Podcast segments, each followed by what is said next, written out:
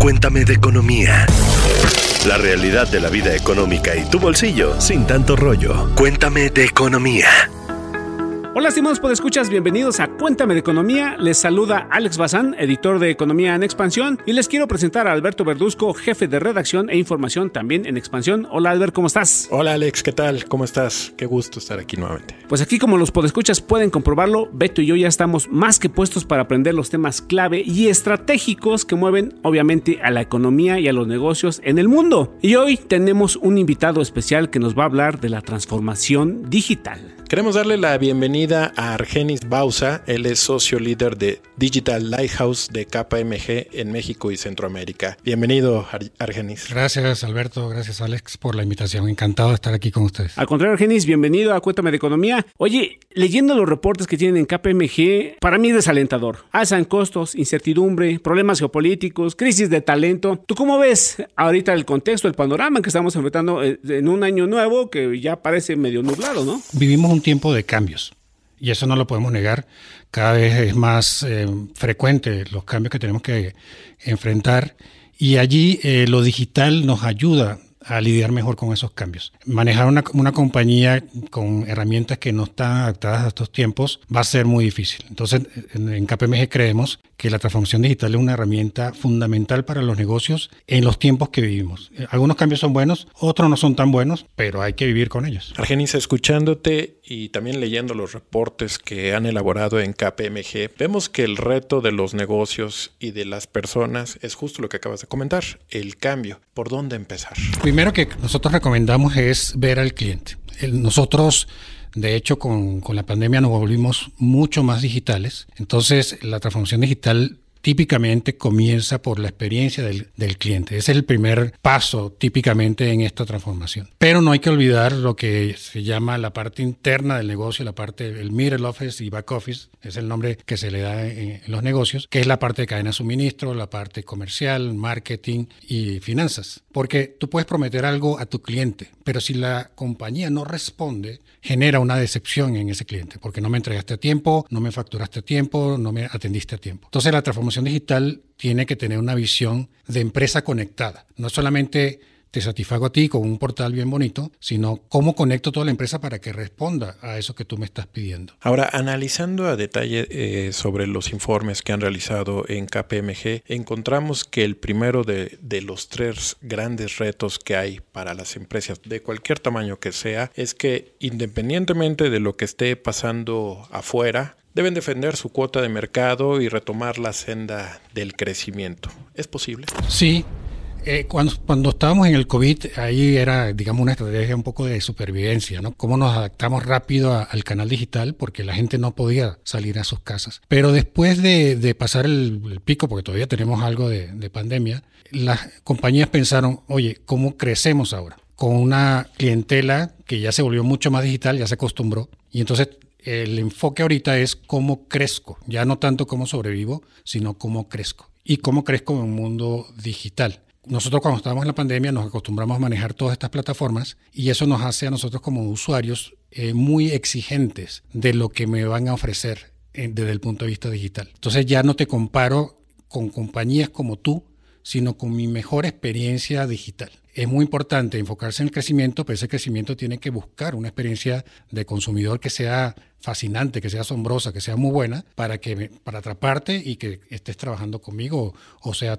mi, mi cliente. ¿No? Argenis, ¿cómo retengo al cliente? ¿Cómo, ¿Cómo capto la fidelidad del cliente? Sobre todo ahorita cuando pues, el cliente, nosotros como consumidores, pues podemos cambiarnos sin remordimiento alguno, ¿no? Un gran reto para las empresas. ¿Cómo tú ves ese cambio? ¿Cómo ves ese proceso que están viviendo empresas de todos los tamaños? Sí, los clientes y sobre todo las nuevas generaciones son cada vez menos fieles, ¿no? No es como eran los 70, 80, donde teníamos una marca y la usábamos toda la vida, ¿no? Cada vez hay mucho más alto, como tú bien dices, y la forma de hacer esa conexión con ese cliente es encantarlos, ¿no? Encantarlos a través de una experiencia buena, satisfactoria, interesante, ¿no? Entonces se vuelve, eh, digamos, un arte esta, este tema de, de, conectar con el cliente, ¿no? En esa experiencia del cliente, ¿no? Que el servicio sea espectacular, ¿no? Eso es lo que está buscando un cliente. Yo siempre digo que la transformación digital no es una transformación tecnológica, es una transformación humana, porque las tecnologías están allí, ya existen, pero lo que hace la diferencia de estas grandes compañías que han tenido éxito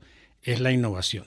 Y esa innovación viene de adentro de la compañía. Entonces, en el fondo, es una transformación cultural, pero que está apalancada con las nuevas tecnologías. Si tú no cambias el chip de la gente, de lo, de lo que están haciendo esta, este tipo de, de avances eh, este, con creatividad, con innovación, va a estar muy difícil. Entonces es un, una transformación muy fuerte, no es una, simplemente, una simple mejora tecnológica, que se apalanca en estas, estas tecnologías emergentes, pero que implica hacia adentro un cambio cultural importante. Y ustedes, pueden escuchar ¿a qué marcas son fieles? Pueden comentarnos en arroba EXP Economía o abajo ahí en el link. También pueden hacernos sus comentarios y sobre todo, o si tienen alguna empresa, ¿qué retos están enfrentando? Totalmente, Alex. Argenis, comentaste algo que me, me gustó mucho, el tema del cambio de chip y que viviendo en tiempos de revolución, en tiempos de cambios, pues el tema de mejorar e innovar los productos es fundamental. ¿Tú tendrás algún caso de éxito que nos puedas compartir?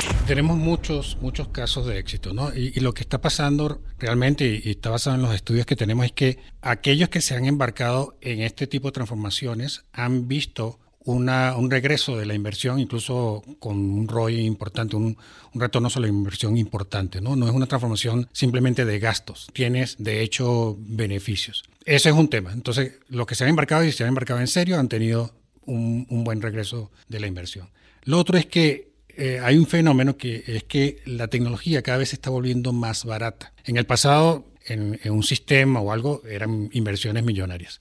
Hoy día eh, se pueden hacer muchos cambios en esta transformación que la inversión realmente no es tan onerosa, realmente es, muy, muy eh, barato en algunos casos. Sin embargo, sí recomiendo se escoja bien la inversión. La dulcería es tan grande que existe la tentación de meterse en una gran cantidad de tecnologías. nuestra recomendación es que no. Entiendas primero cuál es el reto de negocio y con la innovación, como habíamos mencionado antes, escojas cuál es la mejor arquitectura tecnológica para resolver ese reto de negocio. Y escoger las tecnologías adecuadas, no, dejarse llevar por o, alumbrar por la, la, gran cantidad de tecnologías que la hay y que cada vez tienen costos bajos. Entonces, no es una excusa hoy día el costo de la tecnología. ¿Cómo ayuda la tecnología, en este caso, a estos retos que nos has mencionado? Ya yéndome quizá al metaverso, a la inteligencia, ¿cómo ustedes están viendo este proceso? Mira, todas las tecnologías tienen como ciclos, ¿no? Donde la gente tiene sus dudas o las compañías tienen sus dudas hasta que llega su adopción. Por ejemplo, si ahorita mencionaste lo de la nube, Hace unos años la gente se preguntaba mucho, ¿será que vamos o no vamos? O seguimos lo que llaman on-premise, es decir, puertas adentro. Pero hoy día es casi evidente, y lo vemos en los estudios que hacemos, que todo el mundo está en la nube. Ya no se lo cuestiona. Lo damos por hecho, así ya compartimos todo en la nube. Incluso nosotros mismos estamos en la nube y no nos damos cuenta cuando nos metemos una, en una plataforma o, usamos alguna de estas herramientas que hay disponibles. Lo mismo va a pasar con cada una de estas tecnologías. Algunas de ellas no están muy maduras. Por ejemplo, se habla mucho del metaverso ese yo creo que va a ser una ola que viene. Todavía no está tan madura como para decir ya es el hit, pero va a llegar. Me está asombrando hoy día el impacto que está, teniendo la inteligencia artificial, que hace unos años la gente igual lo usaba para temas especializados, pero hoy día han salido una gran cantidad de plataformas que tienen incluso impacto en la gente. ¿no? Hay una que se llama, hace poco salió que se llama ChatGPT, ¿no? así se llama, que tú te metes y le preguntas cualquier cosa y te responde como si fuera una persona. Viene la masificación de la inteligencia artificial. Es una de las plataformas que en una semana consiguió un millón de usuarios. Entonces, son tecnologías exponenciales que vienen, pero hay que escoger bien en qué momento la usas, porque en algunos casos no está tan madura, este, se requiere que la gente la entienda, la adopte. Lo bueno es que la gente en, en general, tú, yo, nosotros, cada vez adoptamos esa tecnología más rápido y no nos damos cuenta. Entonces cada vez más cosas complejas como esta se hacen mucho más eh, accesibles a la gente y más fácil de usar. Eso también es una recomendación para la compañía. Si tú quieres encantar a tu cliente, entrega interfaces intuitivas, útiles, evidentes, sencillas, que no requieran mucha capacitación. Pero de nuevo, yo insisto, parte del reto de negocio y de ahí para atrás. Usa la creatividad para ver si usas blockchain, usas low code, todas estas cosas que tienen nombres extraños para resolver ese problema. Parte del problema de la estrategia del negocio y te vas para atrás. No partas de la tecnología. Creo que un error. Eh, yo siendo de tecnología, partir de ahí. Parte del reto de negocio. Argeni, a ver, yo me quiero ir un paso atrás. Creo que es muy importante el tema de la ciberseguridad. ¿Cómo garantizarla o en este caso elevar la seguridad mientras estamos en Internet? esa pregunta es súper relevante. ¿Qué es lo que pasa? Cuando, como nos estamos moviendo a una ciberesfera, a una ciberinfoesfera, los problemas que teníamos en el mundo físico ahora se, se traducen a esta nueva forma de trabajo. ¿no? Entonces, a lo mejor en el pasado, a lo mejor se metían con un tráiler tuyo y se lo robaban. Pero ahora, estando todos en este cyber atmósfera, las malas intenciones se van para allá. Y tienes que estar protegido. Porque hay una muy, grande cantidad de información eh, que, que estamos compartiendo. Entonces tienes que, digamos, protegerte y la ciberseguridad es la herramienta para hacerlo. Eh, digamos, muchas eh, metodologías, muchas herramientas. No hay tantos profesionales, entonces si alguien quiere eh, en el futuro dedicarse a esto, creo que va a tener una muy buena carrera porque cada vez va a ser más importante y es muy relevante tener políticas, herramientas de, ciberseguridad cada vez que te vuelve más digital quizá esta pregunta es un poco arriesgada, pero tú cómo ves en el plan de México en un corto plazo, tres años, eh, cinco años a lo mucho, porque ya sabemos que todo puede cambiar muy rápido. ¿Cómo ves tú el panorama de México? México, en, el caso particular de tema de transformación digital, está haciendo cosas muy interesantes. Creo que podríamos hacer más, pero las empresas, y cuando hablo de empresas, no hablo de empresas de tecnología, empresas de consumo, servicios financieros, seguros, de cualquier tipo, están realmente tomando en serio el tema de la transformación digital. Y lo vemos nosotros en el mercado que hay cada vez eh, un movimiento. Yo me siento muy esperanzado de que vamos a, tener un muy buen avance allí. Y, yo siempre le digo a, mis clientes que en un mundo global ya no estamos compitiendo entre nosotros, estamos compitiendo globalmente. Entonces tenemos que usar este, herramientas de índole global, si no va a estar muy difícil. Y la verdad es que lo, que pasa es que, como dije antes, las compañías no es solamente quién compra los fierros y los software, sino cómo me cambio yo. Un poco lo que hemos visto es que cuando empiezas a hacer tu transformación digital, te das cuenta que la gente puede ser el segundo problema que vas a tener. Y, implica un cambio cultural importante. No es solamente tener este software y las tecnologías, sino cómo cambia la gente para que las apalanque, se ponga más creativo y a veces es un cisma con la forma en que yo mismo he gestionado la compañía y con la cual he sido exitoso en el pasado. Porque ahora tengo que probar cosas nuevas, dejar que la gente se equivoque un poquito. Yo siempre digo, equivócate rápido y barato. Este, intentar cosas nuevas. Y hay empresas muy grandes que están haciendo cosas maravillosas. Modelos de negocios nuevos, temas con blockchain, cambiando incluso de giro. Entonces, yo estoy muy esperanzado de que nosotros, si seguimos por esa senda, vamos a estar a la altura de cualquier país del mundo. Argenis Bausa, socio líder de Digital Lighthouse de KPMG México y Centroamérica. Muchas gracias. Alex Bazán, editor de Economía. Muchas gracias también. Alberto Verduzco, jefe de Información de Expansión. Muchas gracias. Pero antes de que nos vayamos, Argenis, ¿en dónde podemos localizarte? Si alguien tiene alguna duda, algún comentario, quiere saber más sobre el tema, ¿en dónde puede encontrarte? Gracias, Alberto, Alex, por la, por la invitación y la conversación tan, tan amena. Nos pueden conseguir en la web en kpmg.com.mx nos pueden escribir a asesoría.kpmg.com.mx y estamos en todas las plataformas, LinkedIn, Twitter, Facebook, eh, como KPMG México. Entonces encantados de,